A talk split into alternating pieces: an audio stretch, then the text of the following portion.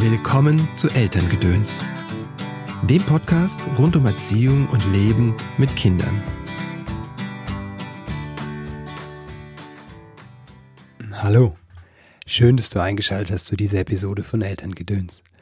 Mein Name ist Christopher End. Ich bin systemischer Coach und unterstütze Eltern dabei, die Verbindung zu ihrem Kind zu stärken. Das tue ich in Einzelcoachings, in Seminaren und Kursen, Vieles von dem übrigens jetzt gerade online. Mein Ziel ist es, dass du und deine Lieben eine angenehme und harmonische Elternzeit verbringt. Dazu bringe ich dir jede Woche hier im Podcast entweder ein ausführliches Interview mit einer Expertin oder einem Experten oder einen kurzen Tipp von mir. Heute ist mal wieder ein kurzer Tipp oder Gedankenanreger dran. Es geht um das Vergleichen. Wenn ich mich jetzt in der Krise umschaue, dann kann manchmal der Eindruck entstehen, in Medien, aber auch in Social Media wie Instagram, dass manche Eltern die Corona-Krise super im Griff haben. Ja, den Corona-Alltag mühelos bewältigen. Kinder betreuen, Kinder bespaßen, beschulen und nebenbei im Homeoffice die Konzernkarriere am Laufen halten oder das eigene Online-Business ausbauen. Und natürlich nicht zu vergessen die Selbsterkenntnis, was wirklich wichtig ist im Leben, das wird in der Krise ja besonders deutlich. Ja, geht's noch? Also werden viele sagen, bei mir sieht es eher aus, als wäre ich gerade davor, den Verstand zu verlieren. Wieso scheint es manchen so schwer zu fallen und anderen so leicht? Die Gründe dafür sind so zahlreich, wie es Familien, ja wie es Menschen gibt. Klar, es macht doch einen Unterschied, ob ich zwei Schulkinder habe, die groß sind und selbstständig und stundenlang an einer Aufgabe in ihrem Zimmer arbeiten können, oder ob ich ein Baby und ein Kleinkind habe, die rund um die Uhr eine Betreuung brauchen und keinen Raum lassen für konzentrierte Arbeit am Laptop. Es macht auch einen Unterschied, ob ich gerade Elternzeit habe und der andere Partner freigestellt ist vielleicht und ich mir keine Sorgen machen muss, weil die Finanzen geregelt sind. Oder wenn beide von zu Hause plötzlich arbeiten müssen, es überhaupt nicht gewohnt sind, noch nie im Homeoffice gearbeitet haben und das auch noch mit den Kindern schaffen sollen? Oder wenn ich ein Schreikind habe oder ein Kind mit einer Behinderung oder mit einer sonstigen Herausforderung, die mich einfach unglaublich viel Zeit, Energie und Nerven kostet. Oder die junge Selbstständige, die erst seit kurzem selbstständig ist und der jeder Kunde, der jetzt abspringt, ein Riesenloch in die Familienkasse reißt. Das ist doch für die eine ganz andere Herausforderung als für den Unternehmer, der seit Jahren fest im Sattel ist und gut vorausgeplant hat, so dass er drei Monate ohne Einkommen oder ohne Umsatz locker überstehen kann. Von den Charakteren, von den unterschiedlichen Persönlichkeiten ganz zu schweigen. Da sind die, die viel schultern können. Das sind die, denen eh alles leicht fällt. Und da sind die, die schon viel zu tragen haben.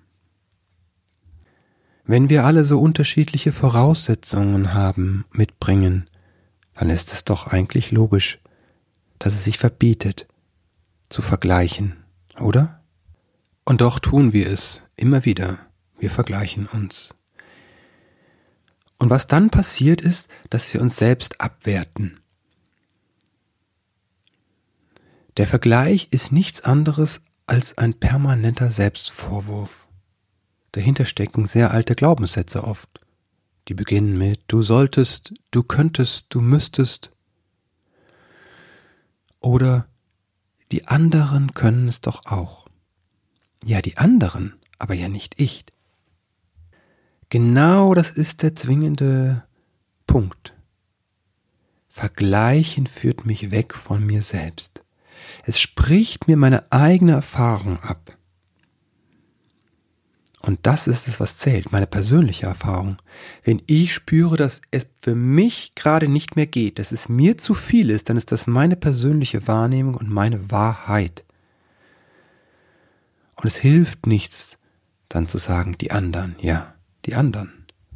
Was dann hilft, ist, mich selbst anzunehmen meine eigene Wahrheit anzunehmen, dass es gerade nicht mehr geht.